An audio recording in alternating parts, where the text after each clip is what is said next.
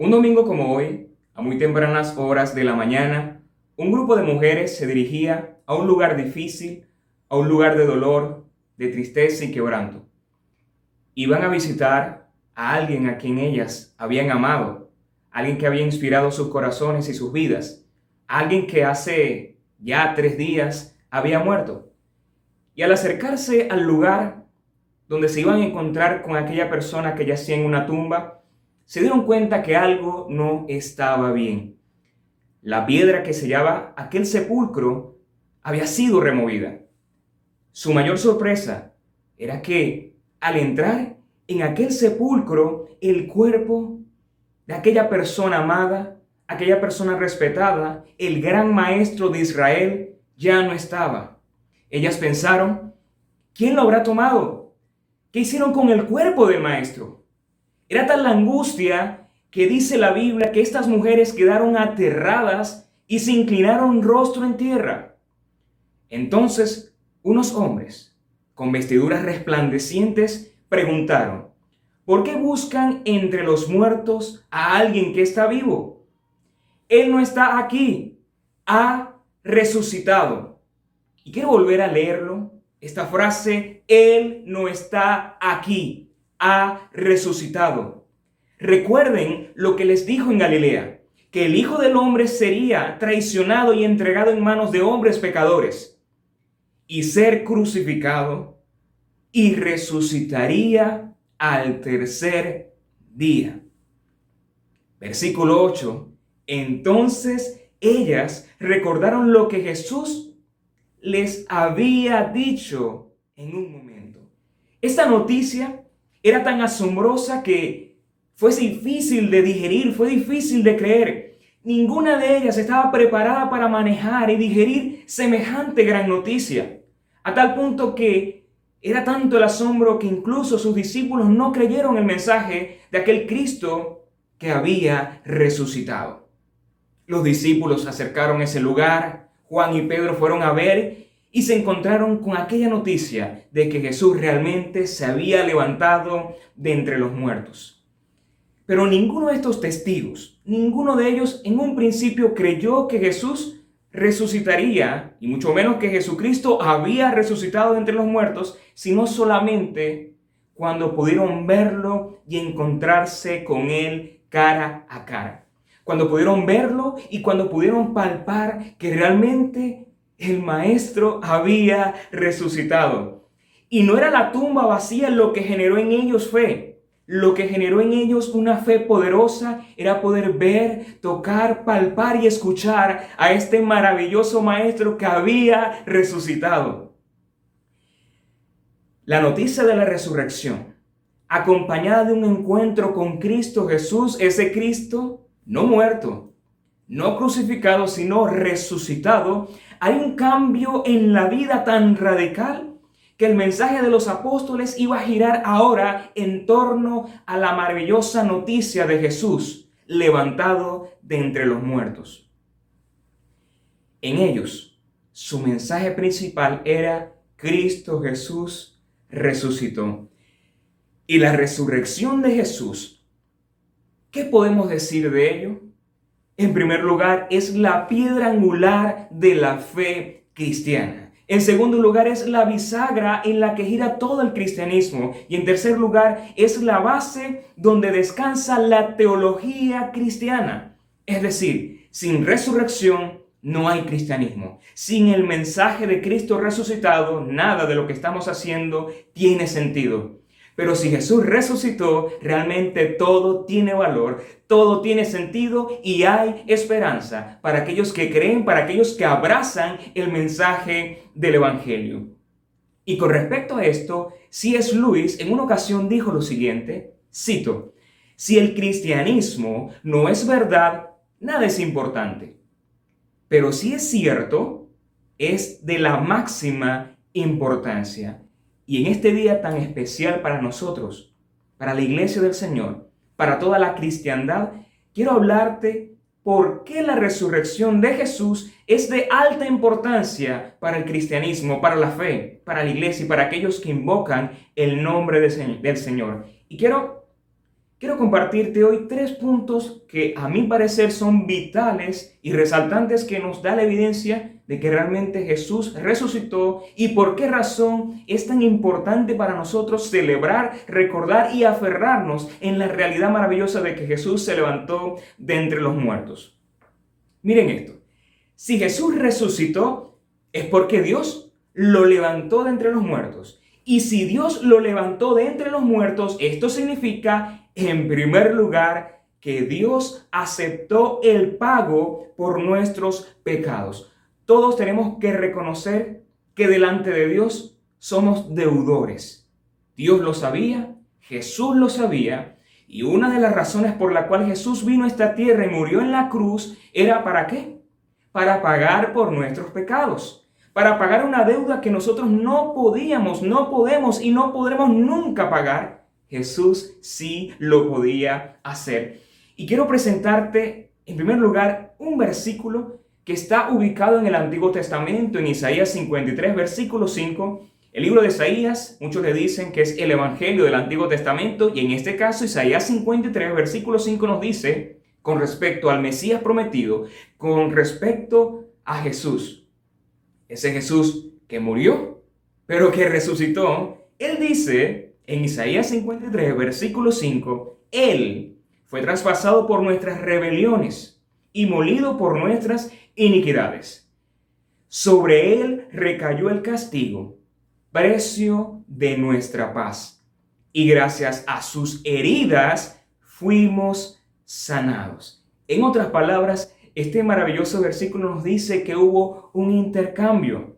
El precio para poder recibir paz, el precio de nuestra paz, de nuestra sanidad, la pagó Jesús nosotros de alguna forma le transferimos a Él nuestros pecados, nuestras fallas, el castigo, todo lo que nosotros teníamos en contra. Jesús en la cruz lo cargó y por esa razón Él pagó. Y cuando Jesús, de una de las siete palabras que dijo en ese momento final, una de sus palabras fue, consumado es, pagado, lo he logrado, misión cumplida. Y en el pasado, quiero hacerte reflexionar un poco en alguna historia del Antiguo Testamento. En el pasado había un momento llamado el Día de la Expiación.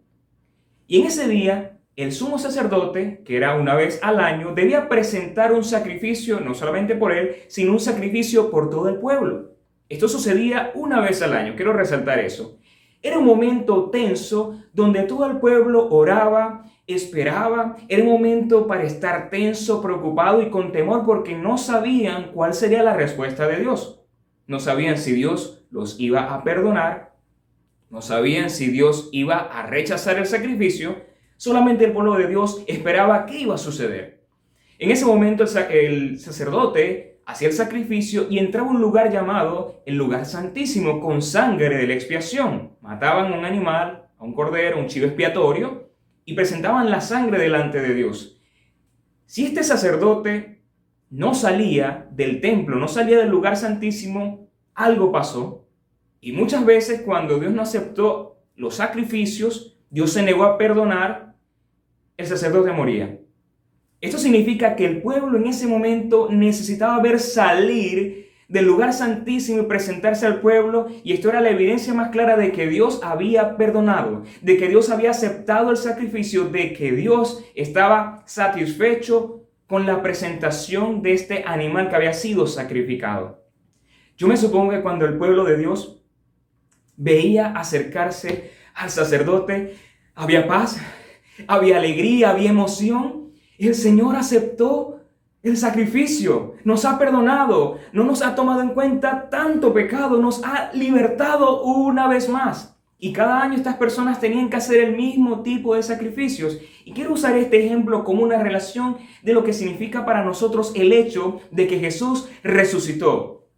Dios aceptó el pago de su muerte en su sangre para liberarnos y esto tiene que producir en nosotros la cristiandad alegría, emoción y esperanza. Qué maravillosa noticia saber que cuando Jesús resucitó esto significa que Dios aceptó su sacrificio, que Dios aceptó el pago que Jesús efectuó, que Dios vio de buena manera lo que hizo Jesús y lo exaltó a lo sumo, como dice Filipenses capítulo 2, y le dio un nombre que es sobre todo nombre, dice el apóstol Pablo. Y hablando del apóstol Pablo, en una ocasión él dijo, en Romanos capítulo 3, versículo 25 al 26, haciendo referencia a Jesús, al Mesías, al Cordero de Dios que quita el pecado del mundo, lo siguiente, Dios lo ofreció como sacrificio de expiación. Expiación, te lo dije en una ocasión, significa propiciación, significa perdón de pecados. Por un lado, Dios cubre, pero en el caso de Jesús, que era un sacrificio perfecto, no cubrió, sino quitó el pecado, pero también Dios nos mira de otra manera. Dios es propicio a nosotros a raíz del sacrificio de Jesús. Y esta expiación, este sacrificio, estos beneficios se reciben, sigo leyendo, versículo 25, se reciben por la fe en su sangre, para así demostrar su justicia. Anteriormente en su paciencia Dios había pasado por alto los pecados, pero en el tiempo presente ha ofrecido a Jesucristo. Y esto me muestra que Dios nos ama tanto. Dios es tan misericordioso, Dios es un Dios de nuevas oportunidades que Él ofreció a Jesucristo. Y lo más hermoso es que Jesús también aceptó de manera voluntaria entregarse para salvarnos. Y luego dice, para manifestar su justicia. Y esto habla de una de las características del carácter de Dios. Dios es un Dios justo y alguien tenía que pagar. Y qué maravilloso saber que quien pagó no fue un cordero, no fue un hombre imperfecto, fue Jesús. Un hombre perfecto, el gran profeta, el gran sumo sacerdote, el Hijo de Dios, Dios encarnado, el Dios Emmanuel, Dios con nosotros. Y luego dice el versículo, de este modo Dios es justo y a la vez el que justifica a los que tienen fe en Jesús. Y esto nos muestra que el sacrificio de Jesús, la muerte de Jesús y la resurrección de Cristo nos da ciertas cosas, ciertas bendiciones, y es que la resurrección nos garantiza perdón, expiación. Dios es propicio a nosotros. Dios nos justifica. Es decir, Dios nos ve ahora a través de la imagen de Jesús. Dios nos ve como personas valiosas, impecables. Es decir, la perfección de Cristo, la grandeza, la justicia del Señor Jesús. Dios lo ve ahora en nosotros. Pero también el texto dice que entramos en una etapa de paz, el precio de nuestra paz, como dice Isaías 53. También dice la Biblia en Romanos capítulo 5 que por la fe somos que reconciliados, tenemos paz para con Dios. Y también hay algo maravilloso en esto y es que a partir de, ese, de esa confirmación de un sacrificio aceptado es que Dios ahora nos hace herederos. Nos da el derecho de ser llamados hijos de Dios por la fe en Jesús. Y como hijos somos herederos ahora por la fe. Hoy estamos celebrando el gran evento de la resurrección y esto nos tiene que recordar que Dios ha sido fiel. Dios ha sido bueno, ha sido justo, ha sido grande. Nos ha perdonado. Dios aceptó el maravilloso sacrificio de Jesús. En segundo lugar, la resurrección de Jesús es tan grande y maravillosa que confirma que todo lo que Él es, que todo lo que Él dijo, lo que prometió, enseñó y lo que hizo es real, es verdadero. Y esto es algo interesante y es que si Jesús resucitó, Jesús es una persona donde nosotros con urgencia tenemos que fijar nuestra mirada. En estas semanas empecé a leer el Evangelio de Juan y de verdad ha sido una experiencia maravillosa poder ver a Jesús bajo la óptica del apóstol Juan, el apóstol que amaba, ese discípulo amado, donde él presenta a Jesús de una forma tan maravillosa, lo presenta como alguien poderoso, o mejor dicho, todopoderoso, pero también Juan quiere presentar a Jesús como Dios. Quiere presentar a Jesús como ese Mesías prometido, ese Mesías que había sido profetizado y de evidencias de que realmente Jesús era lo que él decía ser, hijo de Dios, Dios hecho hombre, alguien que vino para salvarnos. Y un detalle interesante es, cuando tú ves la historia de Jesús en el Evangelio de Juan, muchas veces uno pudiera decirse o pudiéramos preguntarnos, ¿cómo pensar que Jesús no era lo que dijo ser con tanta evidencia y sobre todo cuando haces un recorrido en la historia del Evangelio de Juan. Jesús fue más que un hombre, fue un hombre perfecto. Jesús fue más que un profeta, era el Hijo de Dios. Y si Jesús resucitó, si Jesús se levantó de entre los muertos, lo que él dijo es verdad. Quiere decir que lo que él nos reveló de Dios es cierto. Jesús en muchas ocasiones dijo, yo he venido a mostrarles al Padre. Nadie lo ha visto, pero el Hijo sí lo ha visto y quiere presentarlos. Es decir, gracias a la resurrección de Jesús podemos confirmar de que todo lo que dijo Jesús acerca de Dios, acerca del reino, acerca de las promesas de que Él hará moradas, para nosotros es verdad. Que sus promesas, que sus bendiciones, que la esperanza en Él es verdad. Que sus enseñanzas, su testimonio es cierto. Y por esa razón las personas, cuando escuchaban el mensaje de Jesús, decían, este hombre es distinto. Su mensaje es distinto. Habla como alguien que tiene autoridad. Y no es como los escribas y fariseos, es alguien distinto. Nosotros hoy decimos, Jesús es Dios. Y por esa razón vivió al 100% la palabra los mandamientos y fue un hombre justo y esto nos da evidencia de que Jesús, pienso de alguna forma decirlo, vendría a ser el camino por el cual el cristianismo debe andar todos los días hasta que Él venga por nosotros.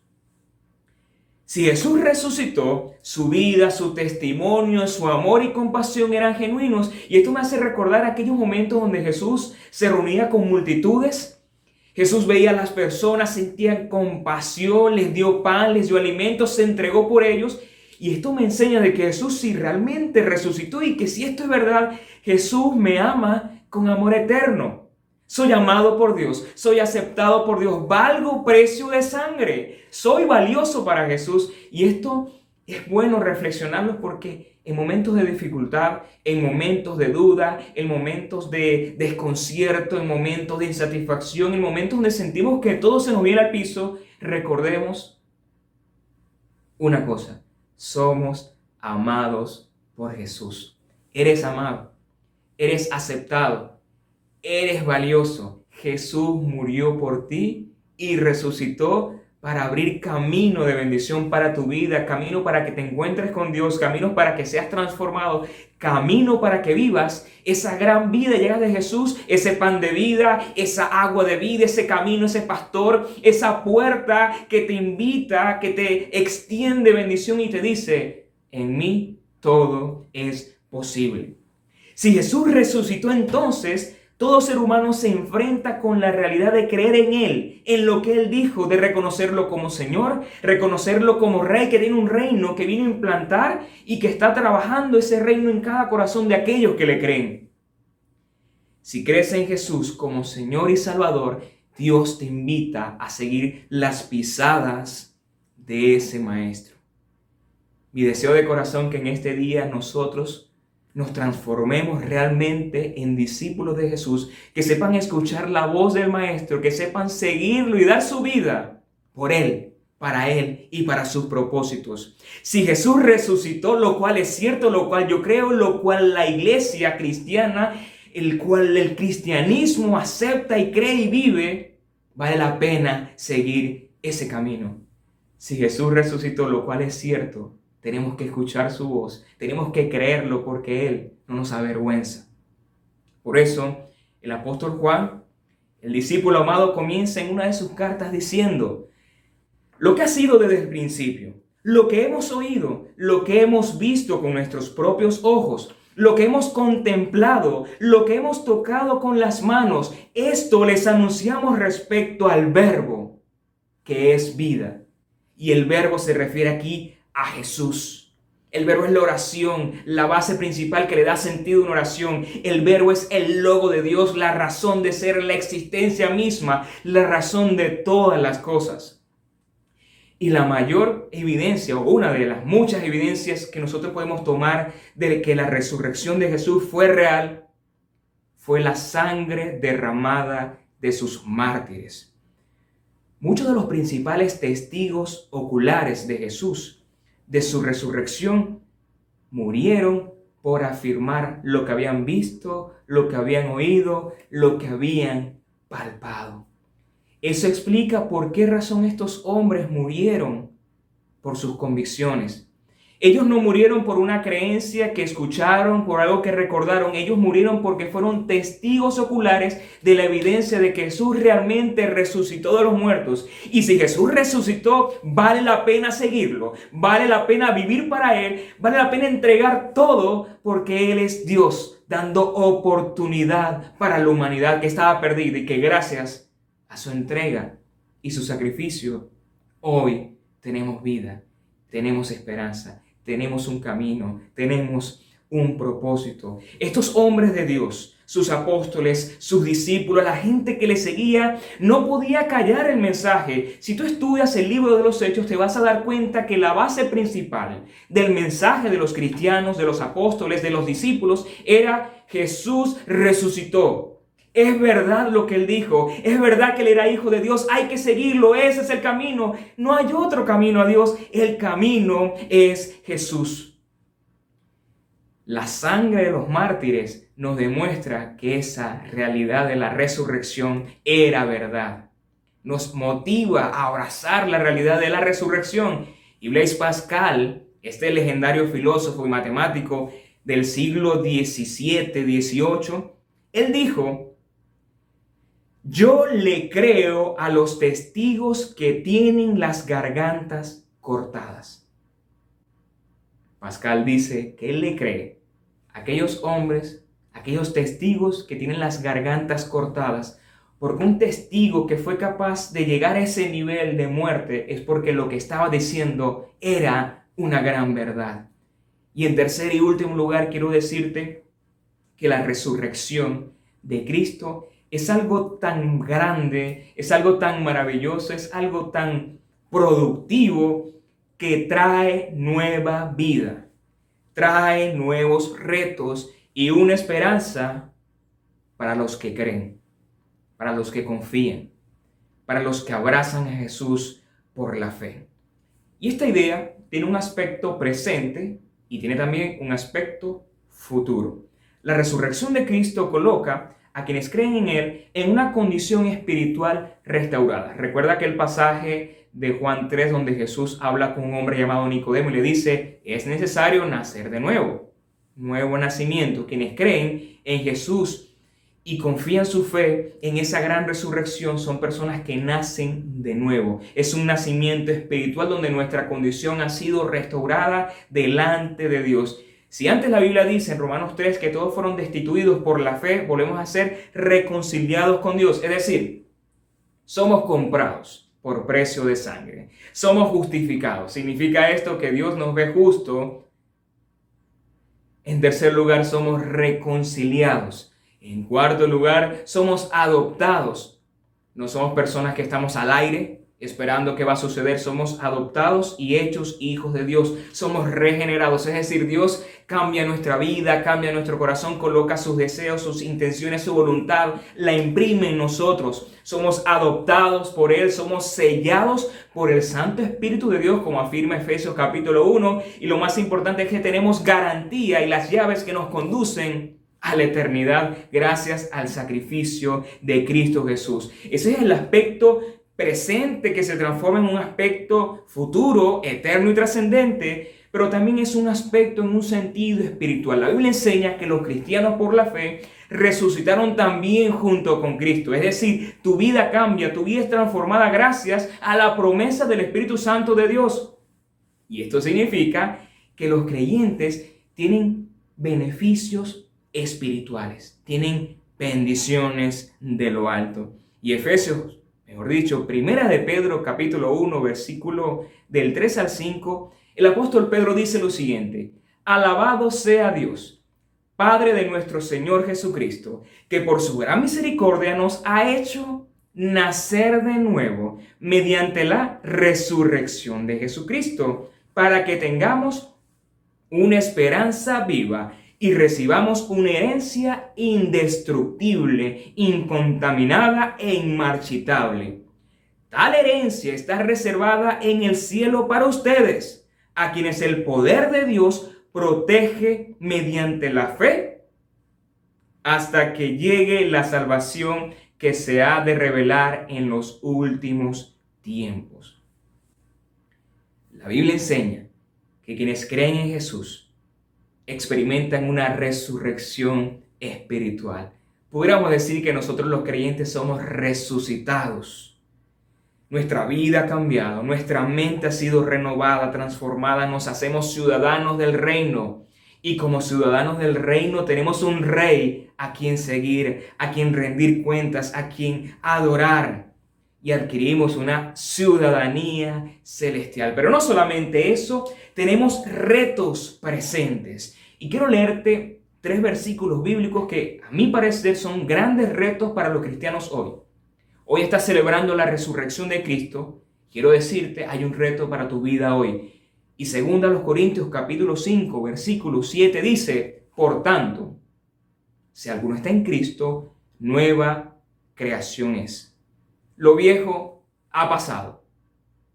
Lo viejo quedó atrás. Ha llegado lo nuevo. Es decir, que a través de la resurrección cosas nuevas pueden suceder. Hay un camino nuevo, una historia maravillosa que empieza a escribirse en tu vida porque eres nueva creación. Lo nuevo ha llegado. Segundo versículo lo encontramos en Efesios 2.10. Dice, porque somos hechura de Dios creados en Cristo. Es decir, por la fe en Jesús tú eres una creación nueva con un propósito para buenas obras, las cuales Dios dispuso de antemano a fin de que las pongamos en práctica. Este texto te está diciendo que desde la fundación del mundo Dios tenía preparado el Cordero. Desde la fundación del mundo Dios te había preparado para grandes obras y estas obras y este camino Dios lo tenía pavimentado para que tú y yo hoy gracias a la resurrección, caminemos y vivamos en ese camino. Último texto de estos retos que Dios nos presenta hoy. Colosenses capítulo 3, versículo 1 y 2 dice, ya que han resucitado con Cristo, esto se está refiriendo a nosotros los creyentes, a la iglesia de Colosas, y en este caso se refiere hoy a nosotros, su iglesia, aquellos que creen, ya que han resucitado con Cristo, busquen las cosas de arriba donde está Cristo sentado a la derecha de Dios. Concentra su atención en las cosas de arriba, no en las de la tierra. Sé que es una realidad lo que estamos viviendo en nuestra nación. Sé que es una gran realidad lo que estamos viviendo en este mundo. Hemos pasado circunstancias difíciles, nos hemos desanimado, hemos bajado la velocidad, nos hemos desenfocado, hemos perdido el ánimo, la fuerza y muchas veces hemos vuelto un poco atrás quiero decirte, Dios te ha llamado para algo grande. Y eso grande que Dios ha preparado para ti trasciende lo presente. Es algo que va en dirección hacia la eternidad. Por esa razón, el escritor de Colosenses, el, apóstol Pablo dice, concentra tu atención en las cosas de arriba, no en las de la tierra. Y lo último que quiero decirte que me garantiza la resurrección es que a través de ese gran evento tú y yo, la cristiandad y aquellos hombres que siguieron a Cristo en el pasado, la iglesia primitiva, esos tiempos del inicio, aquella iglesia naciente, esas personas vivieron lo que predicaron, porque entendieron que ese mensaje era una realidad por la cual era necesario vivir y si era necesario, morirían por ella. Como te dije, esta idea tiene un aspecto presente, pero también un aspecto futuro. Y a mi juicio, este aspecto futuro de la resurrección de Jesús, que es una promesa para nosotros hoy, es un asunto relevante, ya que trasciende y es eterno. Y con respecto a esto, el apóstol Pablo, en 1 Corintios capítulo 15, él está hablando del tema de la, de la resurrección. Era un tema que a él le preocupaba porque al parecer en la iglesia habían personas que estaban tratando de enseñar que la resurrección no había ocurrido, que era algo falso, que era un mito, que Jesús realmente no había resucitado literalmente, y el apóstol Pablo estaba tratando de derrumbar aquella idea errónea, y él empieza a explicar de que si Jesús no resucitó, no tiene sentido la vida cristiana. De que si Jesús no resucitó, vana es la fe, vana es la predicación, no tiene sentido la iglesia y que nosotros lamentablemente podemos hacer lo que nos dé la gana porque a la hora final no tiene sentido haber creído algo que era una idea, que era un mito, que era una falacia. Por esa razón, en el versículo 19 del capítulo 15 de 1 Corintios, Pablo dice, si la esperanza que tenemos en Cristo fuera sola para esta vida, es decir, si no hubiera resurrección, y solamente creemos en Cristo porque fue alguien chévere, alguien de buena enseñanza, que vivió lo que enseñó hasta allí, esa parte humana, si la esperanza que tenemos en Cristo fuera solo para esta vida, seríamos los más desdichados, los más desdichados de todos los mortales. Para el apóstol Pablo, no puede existir un cristianismo sin resurrección. Sería un cristianismo sin sentido, sin cimientos, sin esperanza, donde solamente esperaríamos vivir esta vida, pero no estaríamos pensando en la eternidad. dice, seríamos los más desdichados de todos los mortales. Cuando las personas creían el testimonio de los apóstoles, algo que podemos descubrir en el libro de los Hechos era que algo sucedía en sus vidas. Su vida era otra. Ellos empezaban a experimentar algo maravilloso que tú y yo hoy día necesitamos siempre tenerlo presente. La resurrección de Jesús en la iglesia primitiva producía esperanza. Las personas descubrían que, no, que su vida no solamente era polvo y cenizas, que su vida no solamente era una existencia temporal del tiempo presente y se acababa, ellos entendieron que había una razón más allá para vivir, que la vida tenía sentido, había una razón de ser, había esperanza, había un propósito y que valía la pena abrazar esa, esa creencia, esa realidad de la resurrección, porque ese tipo de vida sí valía la pena. Cuando crees en Jesús, cuando crees en su vida, en su entrega en la cruz, y en su resurrección, estás forjando en tu vida un corazón esperanzador que cree la vida presente con Dios, pero también la vida futura en la eternidad junto al Señor. Y así como Dios levantó de entre los muertos a Jesús de forma literal, nosotros tenemos la garantía que en el tiempo de Dios, en el tiempo que Él determine volver, aquellos que han muerto en Jesús resucitarán y se encontrarán con ese Maestro, con ese amigo fiel, con ese Dios de amor misericordioso, justo y santo que quiere estar, quiere reunirse con su iglesia, con su pueblo por toda la eternidad. En aquel maravilloso lugar de encuentro donde estaremos con Jesús cara a cara, ese lugar que Él nos describió, donde Él dice que va a preparar grandiosas moradas, donde no hay llanto ni dolor, donde habrá gozo, descanso para nuestras almas, es el lugar que Dios ha preparado para todos los que creen y abrazan la resurrección de Jesús.